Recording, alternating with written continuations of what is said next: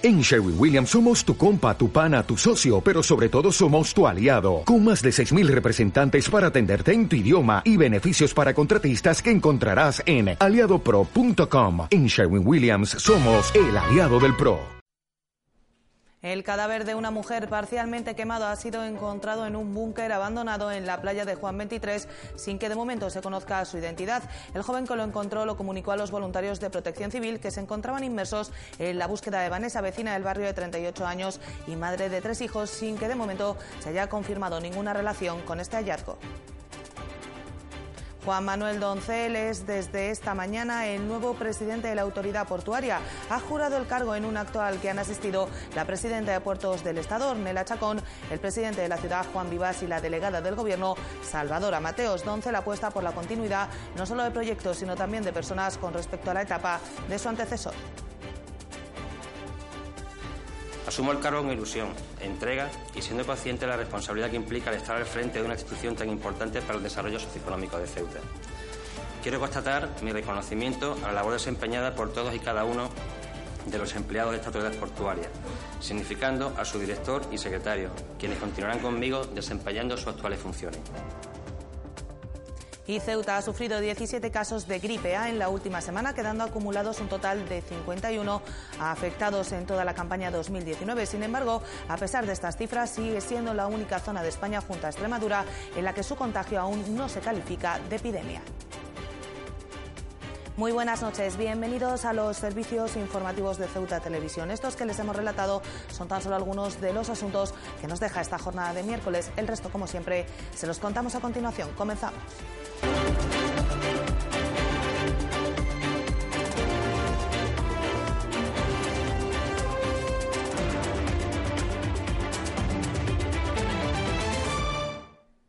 Y es sin duda nuestro primer asunto del día. El cadáver de una mujer parcialmente quemado ha aparecido a primera hora de la tarde de este miércoles en las inmediaciones de Juan 23 en uno de los búnkeres de la zona. Durante buena parte de la tarde, los forenses han estado recopilando evidencias en la zona y se ha procedido al levantamiento del cadáver poco antes de las ocho.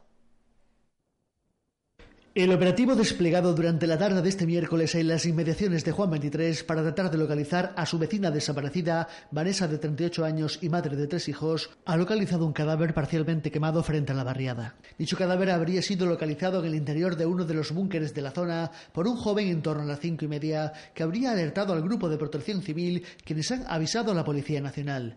Los agentes y los voluntarios han acordonado la zona para que los forenses retirasen las pruebas del antiguo búnker, ahora en ruinas, algo en lo que ocupado gran parte de la tarde dedicada a la recogida de evidencias y a la investigación sobre el terreno. Han analizado la zona y el cadáver y han confirmado que los restos son de una mujer parcialmente quemada. De momento no ha podido determinarse el tiempo que dicho cadáver lleva en la zona. El lugar exacto en el que ha aparecido este cadáver ha sido en la curva situada frente a la escuela infantil La Pecera, justo a la espalda de la barriada de Juan 23. El levantamiento del cuerpo se ha producido poco antes de las 8 de la tarde y la investigación para determinar su identidad queda en manos de los servicios forenses. A la zona del hallazgo se habían desplazado numerosos vecinos de Juan 23 que se encontraban en la búsqueda de Vanessa, que lleva desaparecida siete días desde el pasado 6 de febrero, así como algunos familiares de la joven. Cambiamos de asunto porque un agente del Cuerpo Nacional de Policía ha sido evacuado a Cádiz tras sufrir un aparatoso accidente de tráfico cuando acudía a su puesto de trabajo. Cuando el fuerte viento le tiró encima una señal de circulación, el herido presenta un cuadro de traumatismo cráneoencefálico, torácico, cervicales y dorsales y su estado es grave. Un agente del Cuerpo Nacional de Policía ha sido trasladado al Hospital Puerta del Mar de Cádiz tras sufrir un aparatoso accidente de tráfico. En torno a las 7 horas de la mañana de este miércoles, cuando acudía en su ciclomotor a su puesto de trabajo en la frontera, el fuerte viento le tiró encima una señal de tráfico casi a punto de llegar a su destino. Fue trasladado de inmediato al Hospital Universitario de Ceuta, quedando ingresado en la unidad de cuidados intensivos. Según informa el Instituto Nacional de Gestión Sanitaria, el agente de 40 años de edad presenta un cuadro de traumatismo cranoencefálico torácico, cervicales y dorsales, además de un posible shock neurogénico. Su estado es de pronóstico reservado, por lo que se optó por su traslado al clínico gaditano. Y cambiamos radicalmente de asunto porque Juan Manuel Doncel ya es el nuevo presidente de la autoridad portuaria. Ha asumido el cargo en un acto sencillo en el que ha apostado por la continuidad en algunos de los proyectos de su antecesor. Doncel ha mostrado su interés por la presencia de Ceuta en foros internacionales de cruceros, ha anunciado una comisión para estudiar las transmisiones entre concesiones y ha apostado por el gas licuado como yacimiento de riqueza para el puerto de Ceuta. Desde que se convirtiera en diputado autonómico por primera vez en 2003 hasta casi nuestros días, Juan Manuel Doncel ha sido una de esas personas en las que el presidente de la ciudad, Juan Vivas, ha depositado su confianza en varios cargos, tanto orgánicos, fue su primer secretario general en el PP en 2009, como institucionales, la Consejería de Fomento o la Gerencia de Envicesa, entre otros. Por ello, no sorprende en demasía que Vivas le haya vuelto a llamar para ofrecerle uno de los cargos más importantes de la ciudad, el de presidente de la Autoridad Portuaria que asumía al mediodía de este miércoles. Primer anuncio entre líneas nada más comenzar a hablar. La continuidad de Gerardo Toral, secretario general, y César López Anzorena, director de la Autoridad Portuaria, tal vez cuestionados tras la inesperada salida de Rafael Rodríguez Valero del edificio principal del Muelle de España. Asumo el cargo con ilusión, entrega y siendo consciente de la responsabilidad que implica el estar al frente de una institución tan importante para el desarrollo socioeconómico de Ceuta. Quiero constatar mi reconocimiento a la labor desempeñada por todos y cada uno de los empleados de esta autoridad portuaria, significando a su director y secretario, quienes continuarán conmigo desempeñando sus actuales funciones. Segundo, la continuidad precisamente de los proyectos de su antecesor, todos encauzados. Doncel apuesta por el gas licuado, anuncia que seguirán adelante con la desafección de algunos terrenos, léase chalets, de suelo portuario para ponerlos a disposición de la ciudad y quiere que Ceuta tenga presencia en foros internacionales, principalmente crucerísticos, para que estos sigan teniendo al de la ciudad autónoma como un puerto de referencia. Precisamente se seguirá trabajando con el proyecto Nuevo Muelle para grandes cruceros, que seguramente acabe ubicándose junto al Parque Marítimo del Mediterráneo. Como sabéis, en 2002 se realizó una ampliación del muelle de España para dar cabida a barcos de 200 metros de lora aproximadamente. Es cierto que no han planteado la posibilidad de escala de barcos con mayores loras. Para ello, tendremos que hacer los estudios pertinentes para poder satisfacer esta futura demanda en dos posibles ubicaciones. Una en el propio Muelle de España en el que estamos y, de no ser posible esta zona, estudiaremos la alternativa que nos ofrece un muelle transversal que partiría paralelo al parque marítimo desde el Pantalán de la Sierra de Levante. Doncel también anunció la convocatoria de seis nuevas plazas de policía portuario y la puesta en marcha de la promoción interna para completar la estructura del cuerpo. Todo ello en presencia, entre otras personas, de Ornella Chacón. La presidenta de Puertos del Estado elogió a Doncel, agradeció el trato recibido y garantizó la colaboración entre entidades. Lleva solo una semana y es un placer escuchar muchas de las líneas de actuación eh, que lleva. He ofrecido como no puede ser de otra manera, al conjunto de los directores y personal de puertos del Estado para asesorar, para facilitar, para abrir ideas cuando sea necesario eh, bueno, pues un poco todo nuestro sistema portuario, que es muy maduro, que tiene una gran experiencia y contactos internacionales, lo he puesto a disposición del presidente de la autoridad portuaria. Y el presidente de la ciudad, Juan Vivas, explicó que el puerto también es puerta, por lo que el problema de la inmigración irregular se nota especialmente en zona portuaria, volviendo a insistir en la situación y en la necesidad de atender debidamente a Ceuta. Porque este puerto, además de puerto, es puerta, es puerta de Europa en África y eso tiene muchas consecuencias. Entre otras, eh, tiene como consecuencia una presión migratoria de una relevancia que supera las capacidades de respuesta del puerto y que en ocasiones perturba su normal funcionamiento. Por ese conjunto de circunstancias a las que me he referido brevemente, creo que el puerto de Ceuta merece una consideración y un trato especial. Juan Manuel Doncel Doncel, nacido en Ceuta en 1970, se convierte así en el tercer presidente de la autoridad portuaria en menos de un año.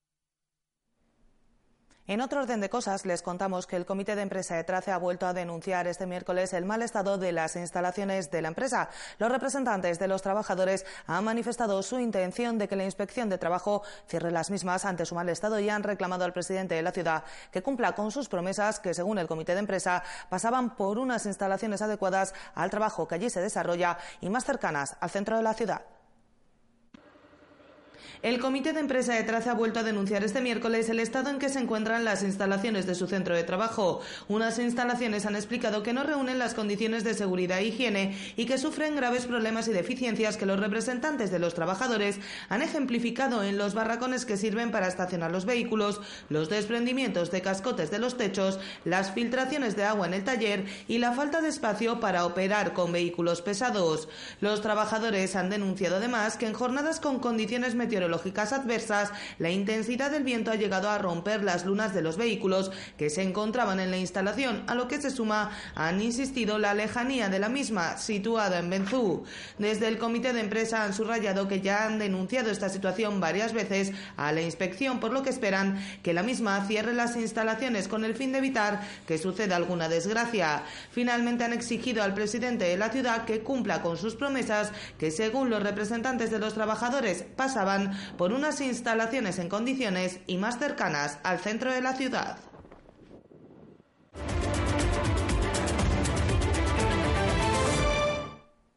La Oficina Técnica de Accesibilidad ha recibido este miércoles el premio CERMI a la mejor acción autonómica o local, un galardón que ha recogido el presidente de la ciudad en un acto que se ha celebrado en el Salón del Trono y al que ha acudido el presidente del CERMI a nivel nacional. Este galardón llega a la ciudad, han explicado tanto el presidente como el consejero de fomento, como un estímulo para seguir trabajando hasta lograr una ciudad libre de barreras. La Oficina Técnica de Accesibilidad ha recibido este miércoles el premio CERMI a la mejor acción autonómica o local, un premio que el jurado fallaba el pasado mes de septiembre y que reconocía el impulso a una acción política sostenida e integral en pro de la accesibilidad universal. El jurado ha distinguido en la categoría de mejor acción autonómica y o local a la Oficina Técnica de Accesibilidad de Ceuta, OTACE, de la Consejería de Fomento de la Ciudad Autónoma de Ceuta, por el impulso de una acción pública sostenida, estructurada, amplia e integral, con una robusta participación cívica a través de las organizaciones representativas de la discapacidad. El primero en intervenir en este acto ha sido el consejero de Fomento, que ha puesto sobre la mesa la dosis de energía para seguir trabajando que supone el mismo, subrayando que es también una responsabilidad que obliga a no bajar el nivel. Esto supone para todos pues una dosis tremenda de energía, porque parece ser que las cosas no las estamos haciendo mal del todo esto tiene que servir como empuje, como una dosis de, estímulo para poder seguir trabajando en esta materia. Pero también he de decir que es una dosis importante de responsabilidad, porque ya el listón ahora mismo está alto, entonces no podemos bajar, no podemos bajarlo, rendirnos o no podemos bajar el nivel, en todo, en todo caso mantenerlo o superarlo.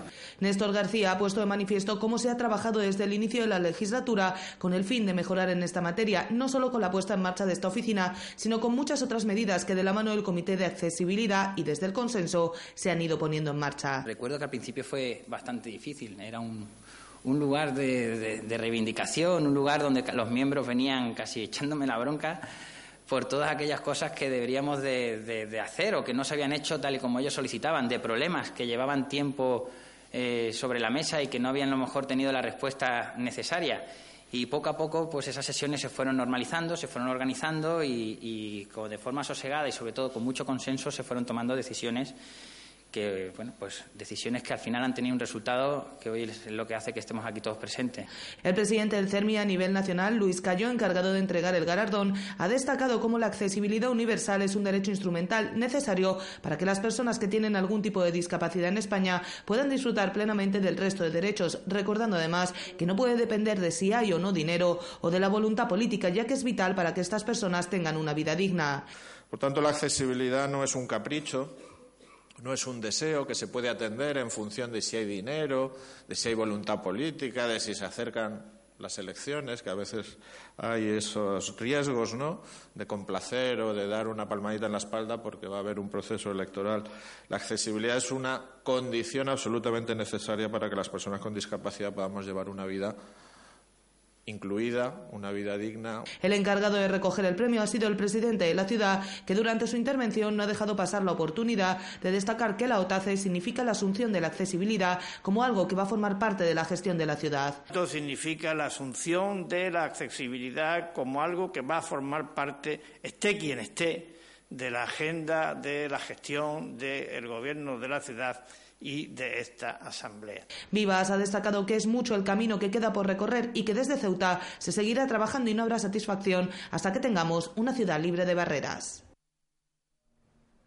Y la ciudad autónoma ha guardado a las 12 de este miércoles un minuto de silencio en homenaje a la víctima de la violencia machista asesinada en Planes, provincia de Alicante, tras el celebrado este martes en la delegación del Gobierno. Se trata de la octava mujer asesinada por esta lacra de la violencia de género en lo que ha transcurrido de 2019.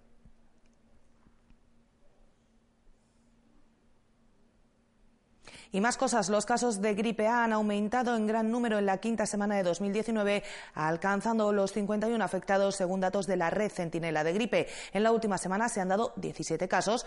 No obstante, Ceuta junto a Extremadura son las dos únicas regiones en las que el contagio no se ha propagado de momento tanto como para considerarse epidémico. La red centinela de gripe tiene como objetivo conocer el patrón epidemiológico de la enfermedad, la sintomatología clínica predominante y sus complicaciones, con el fin de facilitar la planificación y evaluación de los programas de salud, así como detectar los primeros casos de gripe causados por mutaciones del virus. En Ceuta, la actual cepa dominante es la AH1N1, propagada por toda la península, considerada epidemia por el número de contagios, salvo en Extremadura y también en el vecino Marruecos. En Ceuta, desde la semana 40 del año 2018, momento en el que se inicia el conteo de la presente campaña, se han dado 51 casos de gripe A. Tan solo uno de esos casos acumulados durante esta campaña se ha dado en una persona que se había vacunado previamente. En la quinta semana del año han aparecido en la ciudad 17 incidencias de gripe. La Consejería de Sanidad recuerda que entre los síntomas de la gripe A se encuentran fiebre de más de 38 grados, dolor de cabeza, cansancio, dolores musculares y malestar general. La enfermedad se transmite a través de objetos y materiales contaminados y tos incontrolada o de las manos. Las recomendaciones para prevenir el contagio incluyen lavarse las manos frecuentemente y el empleo de soluciones hidroalcohólicas o de gel y desde este miércoles monitorizar los niveles de glucosa a través de sensores es posible en el Hospital Universitario de la ciudad. Este sistema, que se implantará paulatinamente a lo largo de un mes, es completamente gratuito y tiene como principal objetivo reducir los seis pinchazos al día que han de realizarse las personas con diabetes. Que los menores diabéticos puedan controlar la glucosa a través de sensores y reduciendo el número de pinchazos ya es posible en nuestra ciudad. El Hospital Universitario de Ceuta ha comenzado con la primera fase de implantación de medidores de niveles a menores ceutíes, algo que se hará paulatinamente en las próximas semanas. El sistema, sin coste alguno para el beneficiario, consiste en que un dispositivo compuesto por un sensor se adhiera a la piel mediante un parche que queda implantado en el brazo del usuario durante 14 días. El paciente además puede visualizar en cualquier momento los datos en tiempo real al aproximar el parche a un lector o teléfono adaptado. El material se suministra desde los centros de salud a través de las enfermeras y educadoras y aunque en principio solo se pondrá en marcha para 60 menores de entre 6 y 17 años, se estudia por parte de Ingesa la incorporación a otros colectivos de la población adulta. El objetivo a nivel nacional es alcanzar los 13.000 menores de edad.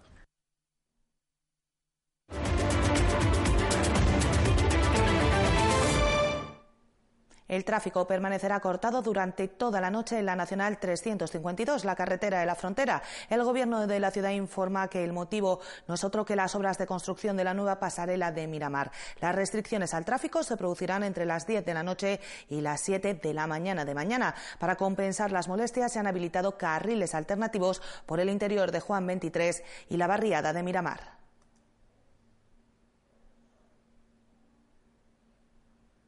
Y más cosas, un año más, las entradas para el concurso de agrupaciones carnavalescas se han agotado en la primera hora desde su puesta a la venta a las 10 de la mañana de este miércoles. El precio al que se han puesto a la venta ha sido de 10 euros, indistintamente en patio o palco. El modo de venta ha sido telemático con un máximo de cuatro localidades por usuario para prevenir la acaparación de las mismas.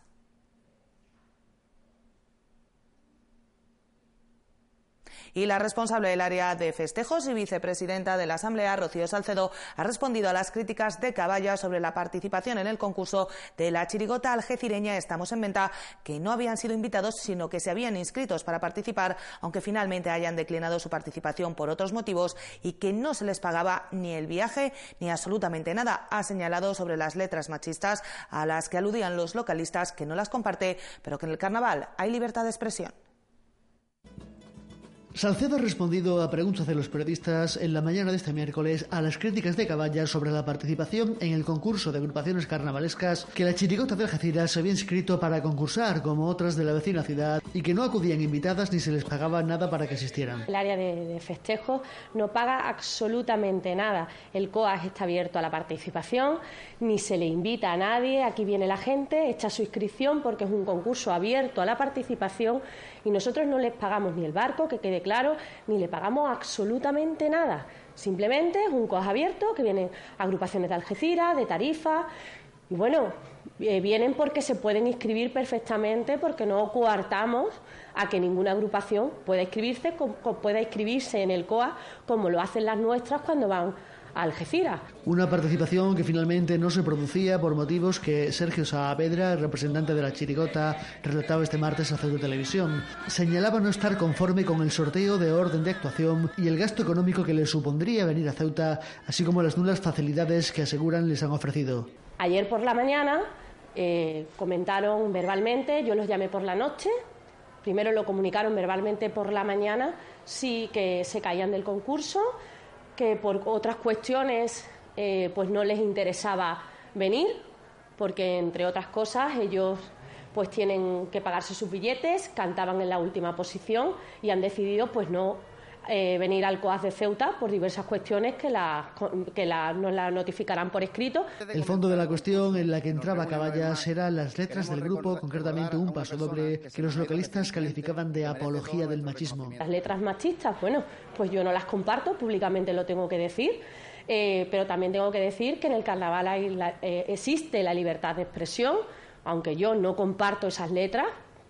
Y bueno, y si no vienen, pues mm, aquí ni se obliga a nadie a venir, ni se les paga a nadie nada. El responsable de festejos ha precisado que aunque la ciudad pide por anticipado las letras, aún no estaban en ese momento del proceso, por lo que no conocían oficialmente con qué letras iban a participar. Eh, las letras, por supuesto que las pedimos y el jurado tiene las letras, pero estamos en ese periodo. En ese periodo no sabíamos ni lo que iban a cantar, ni absolutamente nada. Estamos en un proceso que el COAS no es hasta el día 2, estamos preparándolo todo, pero es que mm, no, da lugar a nada puesto que esta chirigota no viene al COAS. Salcedo considera que al no participar esta agrupación en el concurso el asunto debería quedar zanjado sin entrar a valorar si hubieran podido cantar esas letras en el rebellín o no.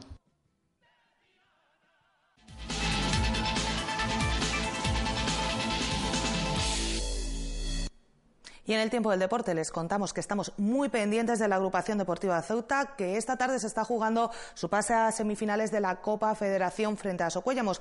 Un partido que en este momento, con tres minutos de descuento, se encuentra con empate a cero, lo que llevaría a la prórroga y de mantenerse el resultado a los penaltis para conocer cuál de los dos equipos, si la agrupación deportiva Ceuta Fútbol Club o el Socuellamos, pasa a las semifinales de esa Copa Federación.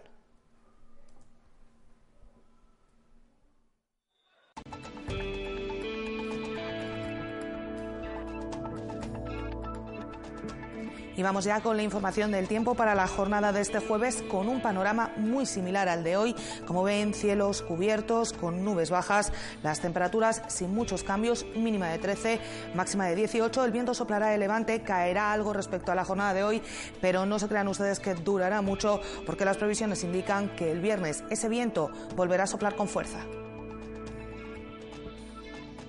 Y el número premiado en el sorteo de la Cruz Roja de hoy ha sido el 432 432. Nosotros nos vamos ya, no sin antes recordarles que pueden seguir toda la actualidad de la ciudad en nuestros perfiles en las redes sociales, Facebook y Twitter, en nuestros podcasts y, como no, aquí en www.ceutatv.com. Hasta mañana. Adiós.